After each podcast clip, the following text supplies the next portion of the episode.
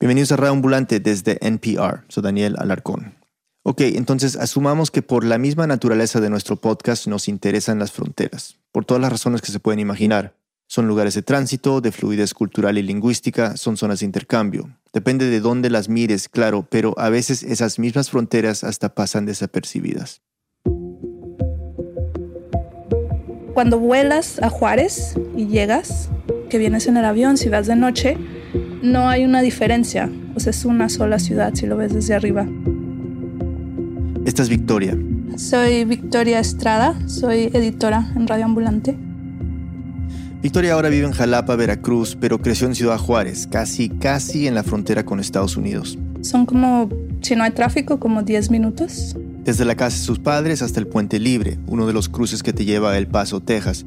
Es una zona un poco más nueva de la ciudad, pero la casa de mis abuelos, esa sí es en el centro. Entonces las casas viejas son las que están en el centro y son las que están cerca de la frontera. ¿Y cuando dices cerca, qué? ¿Como caminando? Sí, caminando. Entonces durante toda su niñez cruzar la frontera era lo más normal. ¿Te, ¿Te, acuerdas cuándo fue la primera vez que tenías como reconocimiento de que existía una frontera? Mm, no, no, no. Estaba tratando de pensar si en algún momento pensé como en la frontera, pero, pero no recuerdo. Para ella y para mucha gente de Juárez, cruzar el paso es algo cotidiano. Cualquier negocio en Juárez te acepta dólares. Victoria se acuerda incluso de negocios en El Paso que aceptan pesos. Claro, hay diferencias entre las dos ciudades y no quiero minimizarlas, pero no es un viaje internacional. Por lo menos para los juarenses no se siente así. Más bien es ir a visitar a la familia que vive media hora. Así se entiende. Es ir de compras, es comer en un restaurante que te gusta, es ir a la chamba. Solo que la familia, el mall, ese restaurante y ese trabajo pues quedan en Estados Unidos. Digámoslo así, para Victoria el paso era simplemente una extensión del mundo que ya conocía. Recuerda estar en la camioneta de sus papás, con sus hermanos, en la fila, esperando. Pero no recuerdo, o sea, pensar lo que está pasando aquí es que hay una frontera y tenemos como que ir a otro país, no. Hablé de las diferencias, las hay, claro. La carretera, la infraestructura, el dinero, la abundancia comercial, eso se nota al toque. Cuando tú cruzas al paso, me acuerdo que mi, mi papá nos decía como pónganse los cinturones, no sé, porque para cruzar necesitas ponerte los cinturones. Entonces eran como, ya, siéntense bien, siéntense en sus lugares, ¿no? O sea, como quien llega de visita y hay que tener modales. Y otro detalle. En el paso sí te tienes que parar en los altos. O sea, Juárez con reglas, más orden y con diversión. Cruzar la frontera, sea cual fuera la razón, siempre le llamaba la atención a Victoria. Se me hacía como divertido, como que al paso solo ibas a hacer cosas divertidas. Iba a ver a sus primos o a su tía, había una montaña rusa, un zoológico. Entonces a mí me gustaba mucho ir al paso, mucho. Al punto al que si sus padres iban sin ella... Me enojaba mucho, sí me enojaba mucho que se fueran al paso sin mí. Por ejemplo, si traían la visa en la bolsa y luego los veía que la sacaban de la bolsa y la, la guardaban donde iba en la casa. Y decía, se fueron al paso. O sea. en fin, lo resumo así. El paso estaba tan cerca de Ciudad Juárez que algunos cruzaban la frontera para comprar helado y a pesar del calor del desierto llegaban tranquilamente a casa antes de que se derritiera. La niñez y la adolescencia de Victoria coincide con dos olas de violencia que le dieron a Juárez su reputación. 1993 fue el año en que empezó a llevarse un registro de los feminicidios en la ciudad. Victoria tenía seis años. Nos vamos a México, en donde siguen sin conocerse oficialmente las cifras de jóvenes asesinadas en Ciudad Juárez durante las últimas décadas y luego ya más grande vio la llegada de la llamada guerra contra el narco, la que el presidente Felipe Calderón empezó en 2006.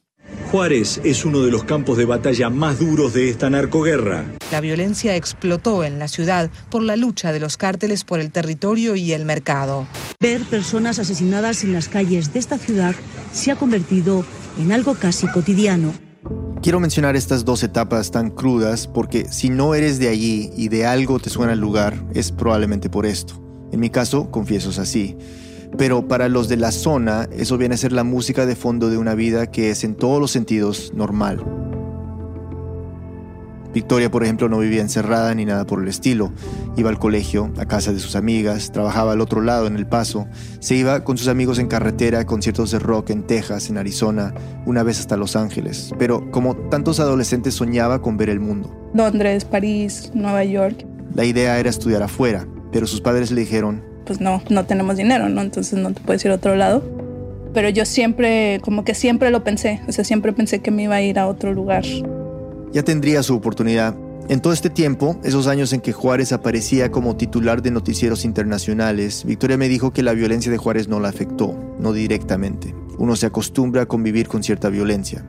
Pasa en otro barrio, a las afueras de la ciudad, a veces hasta la vuelta a la esquina, pero cada vez lo notas menos. Aprendes a ignorarlo. Simplemente como que pasa una balacera y es como, esto nunca había pasado antes, estás asustado y después como de, "Mm, sigues viviendo. Entonces siempre la violencia es así, es como, sigues viviendo. Y fue hasta años después que se dio cuenta de que todo lo que se había convertido en normal para ella no era en realidad tan normal. Fue cuando llegó de Juárez a la Ciudad de México por primera vez y vio la forma en que la gente reaccionaba al enterarse de dónde venía. Primero cuando les contaba que había estudiado literatura, como que no le creían. Hay literatura en Juárez, hay cultura en ese lugar, o sea, como si nadie estuviera haciendo otra cosa más que, no sé, comer carne asada y disparándose, ¿no? O sea, Y parecía que eso era lo que querían escuchar. No sobre literatura, claramente, sino sobre los tiroteos, sobre los muertos, ese folclore norteño, una fascinación casi morbosa. quiere que le cuentes, ¿no? Así como cuántos baleados has visto. Entonces, como que parece que siempre tienes algo que decir, ¿no? O sea, si eres de Juárez vas a tener algo que contar porque ahí han pasado cosas, ¿no? Porque ser de Juárez es como haber sobrevivido a algo. Victoria se dio cuenta de cómo reaccionaba la gente y vio una posibilidad. Total, estaba en una ciudad desconocida, y no cualquier ciudad, sino la Ciudad de México, inmensa, infinita, fuera de control. Estaba súper perdida porque no conocía nada y como que era una gran ciudad y yo nunca había estado en un lugar así. Y como que intentaba usar esta cosa como de ser de Juárez, como si eso me hiciera una persona como más ruda de lo que soy.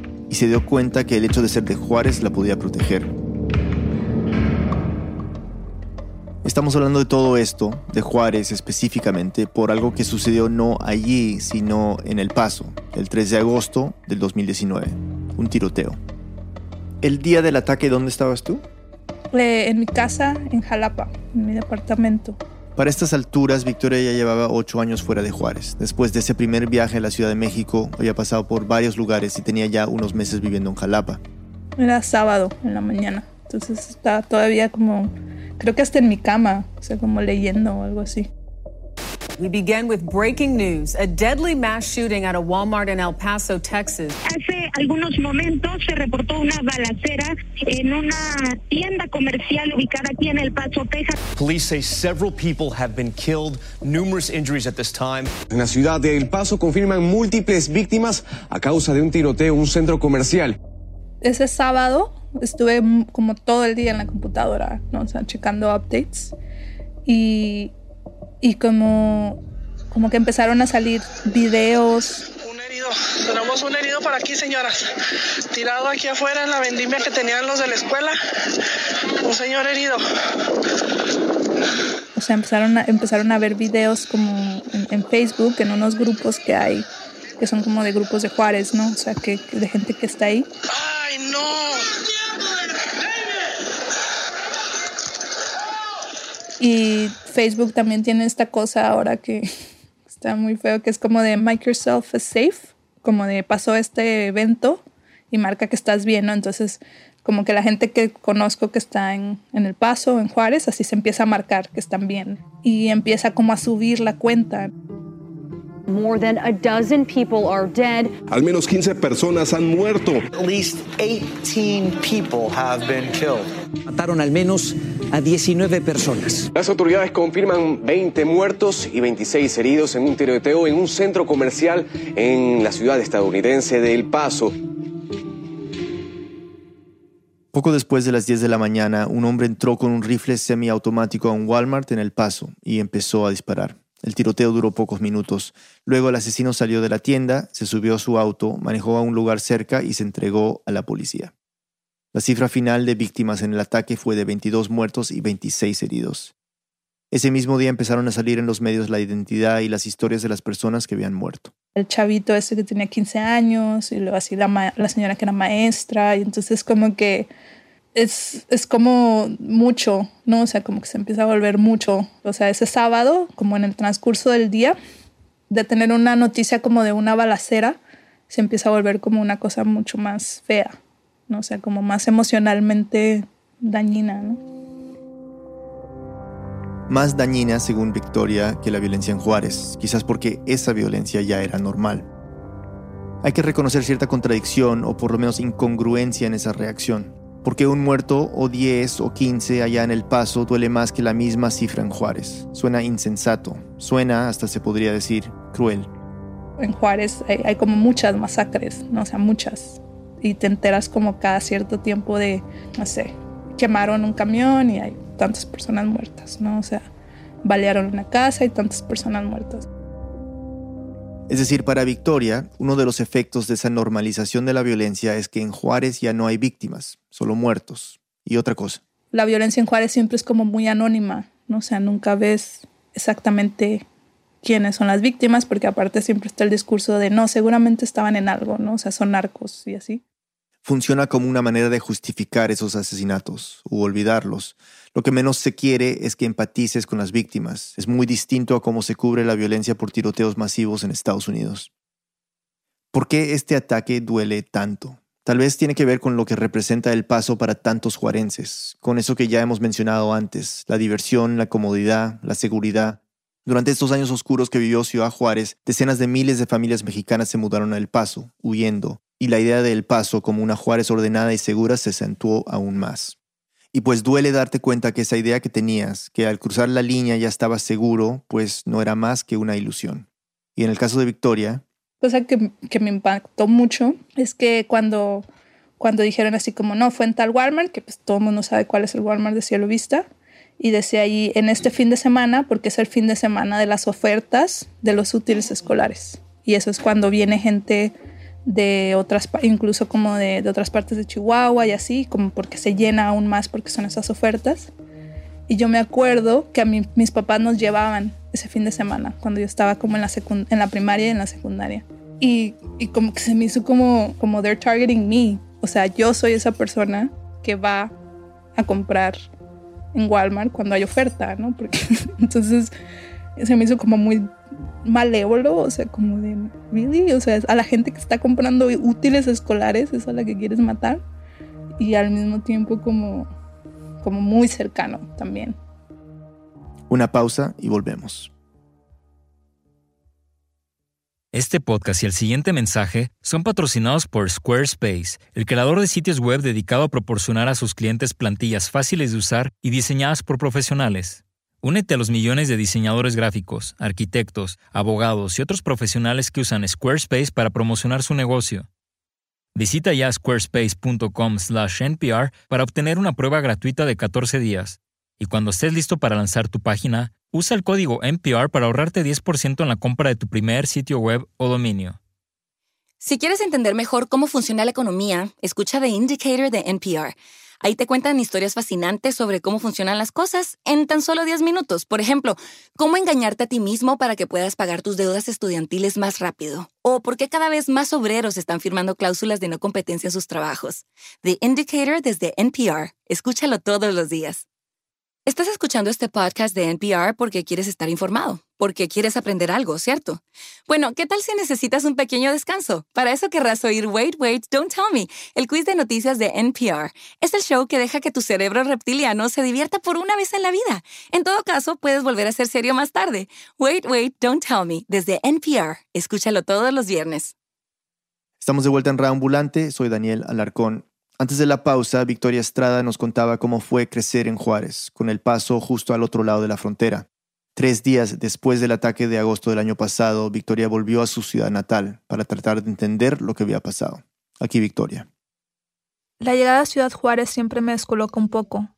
Es al mismo tiempo lo que más conozco y el lugar que dejé hace casi una década. Volver tan pocos días después del ataque fue aún más confuso. No tenía una idea muy clara de lo que iba a ser Solo sentía la necesidad de estar allá, de ver a mi familia, de tratar de procesar lo que había pasado. Ese mismo martes crucé al paso. Ya no es tan fácil cruzar como antes. Ahora lo normal es tardar una hora o más en la fila, y ese día fue igual. Cuando llegué a la mitad del puente, me encontré con una barrera de alambre de púas que tapaba uno de los carriles. Las habían puesto después de que aumentara el número de migrantes que llegó a la frontera. hacía que el cruce se viera aún más agresivo. Lo primero que hice fue ir hacia Vista, el centro comercial donde había sido el tiroteo. Llegué poco después de las 4 de la tarde. Había un altar improvisado para las víctimas y me sorprendió la cantidad de gente que había. Unas 200 personas entre niños, adultos y personas mayores. Muchos traían flores o mensajes para dejar entre las cruces blancas que se habían colocado para las 22 víctimas del tiroteo. De los muertos, casi todos eran latinos, aunque unos tenían nacionalidad mexicana, otros gringa y otros de las dos. Había también una persona con ciudadanía alemana. Lo que más me impactó era el silencio que se sentía en el lugar. Estábamos al aire libre cerca de tiendas y restaurantes que seguían abiertos. Había personas repartiendo comida y agua. Era pleno verano y una tarde en la que se sentía el calor y el sol agobiante del desierto.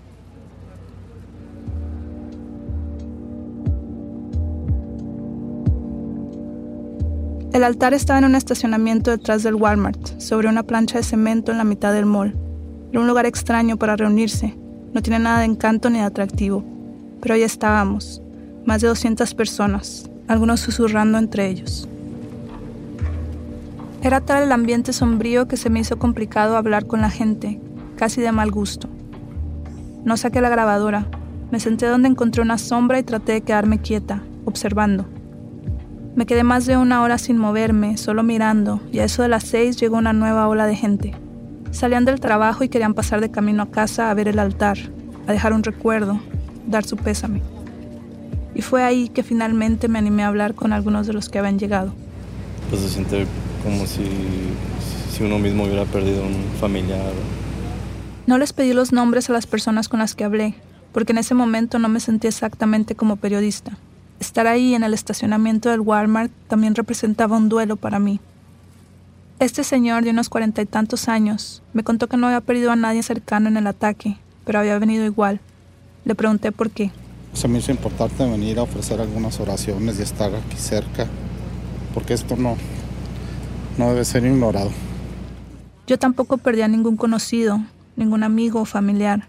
Sin embargo, ahí estaba, con mi grabadora en mano, entre la multitud silenciosa, delante del altar improvisado.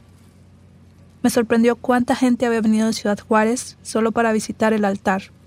Eran personas que entendían lo que une a ambas ciudades. Nos duele mucho lo que sucedió. Nosotros consideramos el paso como si fuéramos hermanos, ¿verdad? Porque siempre venimos aquí. Hay gente que no lo entiende, pero hay raíces muy fuertes entre las dos ciudades y los dos países. Esa unión nos tenía ahí, tratando de entender lo que sentíamos. Porque no es justo lo que pasó. Me siento indignada por lo que pasó. No puedo creerlo. A todos nos costaba creerlo, la verdad. Tiroteos en Estados Unidos son comunes, desafortunadamente. Pero a las pocas horas de la noticia nos enteramos que ese ataque no había sido casual. El paso había sido escogido como un blanco deliberado. Lo que se quería atacar era la idea misma de la región fronteriza, de ese lugar donde las culturas se mezclan, donde es casi imposible distinguir a un ciudadano mexicano de un estadounidense, donde no sabes si las personas con quienes hablas te van a responder en inglés o en español. Los motivos xenófobos los supimos por el manifiesto que publicó el asesino. No voy a decir su nombre, porque para qué, pero en ese texto, en medio de un listado de paranoias racistas y fantasías supremacistas, estaba la idea de que la migración era un problema, que se necesitaba detener lo que él llamaba la invasión hispana de Texas. Por eso había viajado más de 10 horas para atacar la frontera, para mandar un mensaje de odio, con balas. Ahora son dos ciudades, pero cuando se fundó en 1659 era solo una, que se llamó Paso del Norte. Pasaron casi 200 años antes de que una guerra entre Estados Unidos y México dividiera esa ciudad en dos el paso del lado gringo y paso del norte en el lado mexicano, que 40 años después se cambió el nombre a Ciudad Juárez. El río, que antes unía a la ciudad, ahora la dividía. Unos años después de que terminó la guerra, en 1864, hubo lluvias torrenciales y el río, que se había convertido en frontera internacional, cambió de cauce, cosas que pasan en el desierto, y quedó un poco más al sur que antes, eso hizo que Estados Unidos ganara un poco más de terreno. Ahí empezó una disputa entre los dos países, que no se resolvió sino hasta 100 años después, en 1964, cuando Estados Unidos le devolvió a México una parte del territorio, que se llamó el Chamizal. Y desde entonces se fijó el cauce del río con una construcción de cemento, para que ya no se volviera a mover. Pero aún ahora quedan huellas de cómo se movió esa frontera. La preparatoria en la que estudié en Juárez estaba en el área del Chamizal. Desde el patio podías ver Estados Unidos. Estaba tan cerca que algunos compañeros a veces se salían de clases para comprar cigarros y burritos en el puente. Uno de los edificios de la prepa era más viejo que los demás y era diferente. Tenía un solo piso, pasillos internos, una cafetería interior y un auditorio, al estilo gringo. Era uno de los edificios que se habían cambiado de país cuando se movió la frontera. Se había construido cuando el chamizal todavía era de Estados Unidos y después pasó a ser de México cuando se regresó el territorio. Se decía que cuando estaba en Estados Unidos había sido un kinder, y se notaba, porque los salones tenían pizarrones bajitos que le llegaban como a las rodillas a cualquier adolescente, pizarrones hechos para que los niños chiquitos pudieran escribir en ellos. De su anterior vida como kinder gringo, solo quedaba ese detalle de las pizarras. A veces me pregunto si a los estadounidenses que estudiaron ahí les hubiera parecido extraño tener que cruzar la frontera para visitar su antiguo colegio. Quizá no. Total, habían crecido en El Paso, así que seguramente entendían. Y es que es eso lo que los mapas no muestran, que la frontera no es una línea, sino una región, con una cultura, un pueblo, un lenguaje particular. El biculturalismo es una cultura en sí misma, igual que el binacionalismo es una forma particular del nacionalismo. Desde Juárez puedes manejar casi 10 horas hacia el sur sin salir del estado de Chihuahua. Es el estado más grande de México y Texas es casi el triple de grande. Menciono esto para que entiendan lo aislados que estamos, para que sepan que hemos construido a fuerza una cultura que parece ser una nacionalidad distinta a la del México del Sur y al Estados Unidos del Norte. Somos del desierto, estamos más agringados y hablamos pocho, mezclando el español con inglés y parece que nos afecta más lo que pasa en Estados Unidos que en México.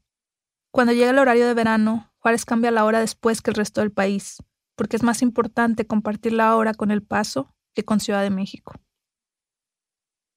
Los que no son de aquí muchas veces caen en explicaciones simples, que la cultura fronteriza es una copia mal hecha de las dos culturas que la componen. No entienden que, al contrario, nuestra cultura es la representación auténtica de una región que no se parece a ninguna otra.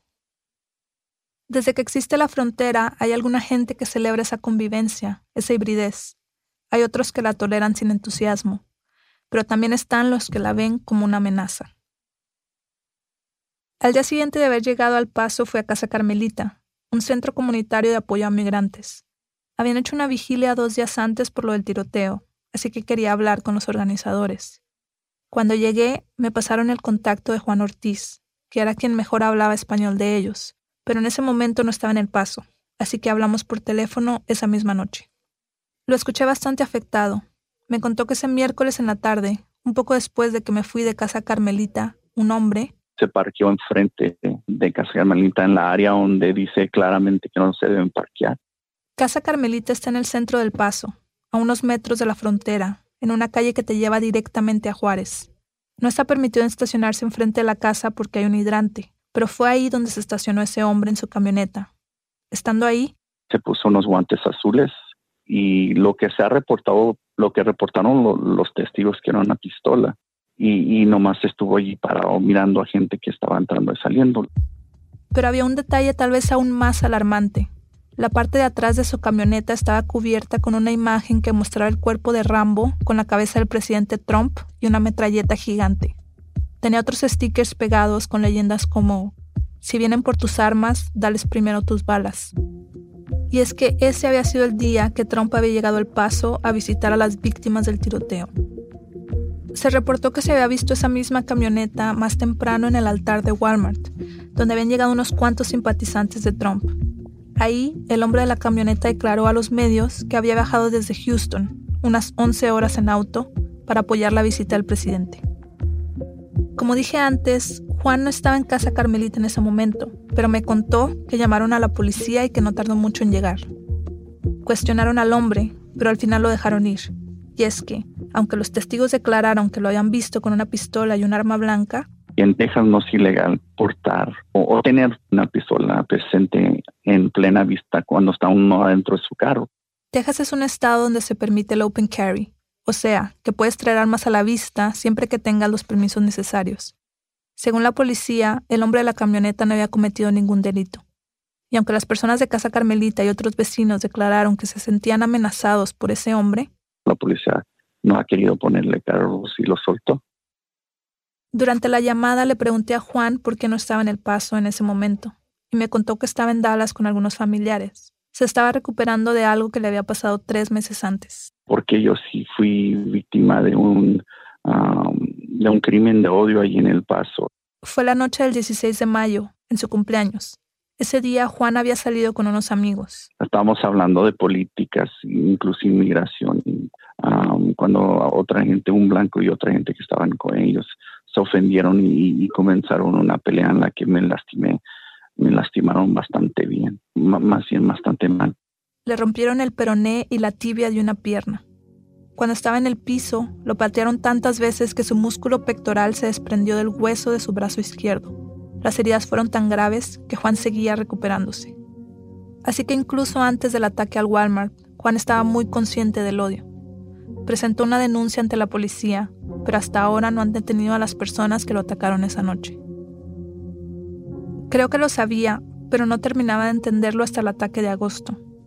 El hecho de que haya algo en Juárez y El Paso que a mucha gente le parece una amenaza, tanto que quieren destruirlo. En esos días platiqué con María, la esposa de una de mis primas. O sea, como que si te quedas pensando con que, ay, güey, pues así de gacho está la gente, like, o sea, yo sé que muchos salen así en la tele que, que sí, saquen a los inmigrantes y, no, bla, bla, mucha discriminación. Pero de saber de que esa persona de, a tiro manejó al paso nomás para eso, ¿cuántas personas hay así? O sea, si ya lo hizo uno, are there gonna be any more?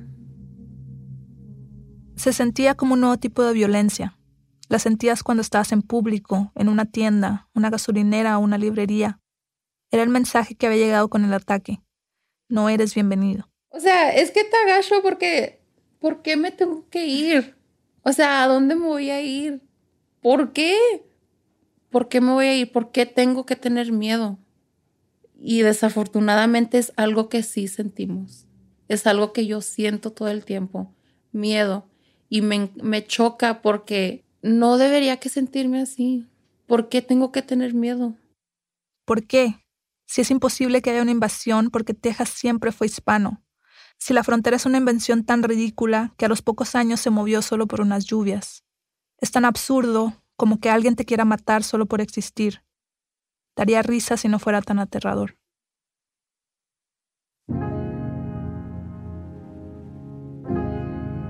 El 6 de febrero del 2020, seis meses después del tiroteo, el gobierno federal presentó cargos de crímenes de odio al hombre que disparó en el Walmart. El tirador ya se enfrentaba a un juicio de homicidio en primer grado a nivel estatal, en el que se declaró inocente.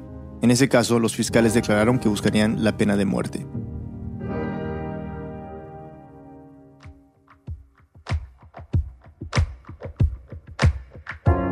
Esta historia fue producida por Victoria Estrade por mí, la editaron Camila Segura y Luis Fernando Vargas. La mezcla y el diseño sonido son de Andrés Aspiri. Andrea López Cruzado hizo el fact-checking.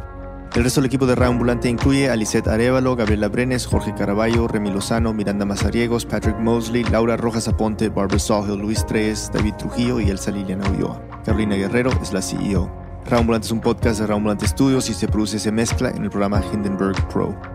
Ahora queremos escucharlos a ustedes. La mayoría de oyentes de Radio Ambulante viven en Estados Unidos y sí, hay razones para tener miedo. La masacre en El Paso, las redadas masivas, el discurso xenófobo, pero queremos darle la vuelta a esa sensación. Entonces se nos ocurrió hacer un retrato colectivo que celebre nuestra cultura en Estados Unidos.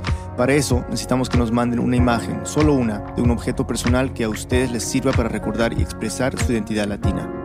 Para algunos es una carta, una foto familiar, la maleta con la que emigraron, un llavero, una receta, una artesanía, un libro, cualquier objeto cotidiano que indique que están orgullosos de ser lo que son, aunque el ambiente parezca cada vez más hostil. Mándenos la imagen y una descripción breve de ese objeto usando el hashtag Estados Unidos es esto. No olviden mencionar a arroba. Compartiremos sus imágenes y testimonios con los demás oyentes. Recuerden hashtag Estados Unidos es esto. Raúl te cuenta las historias de América Latina. Soy Daniel Alarcón. Gracias por escuchar. En el siguiente episodio de Ambulante, un adolescente tiene un sueño, jugar fútbol en Brasil, un país líder en el deporte. Era futebol para os meninos e balé para as meninas. Só que eu não queria fazer balé, sempre acho que eu quis fazer futebol, né? Eu sempre gostei de futebol. Pero los prejuicios ponen ese sueño en peligro. Su historia la próxima semana.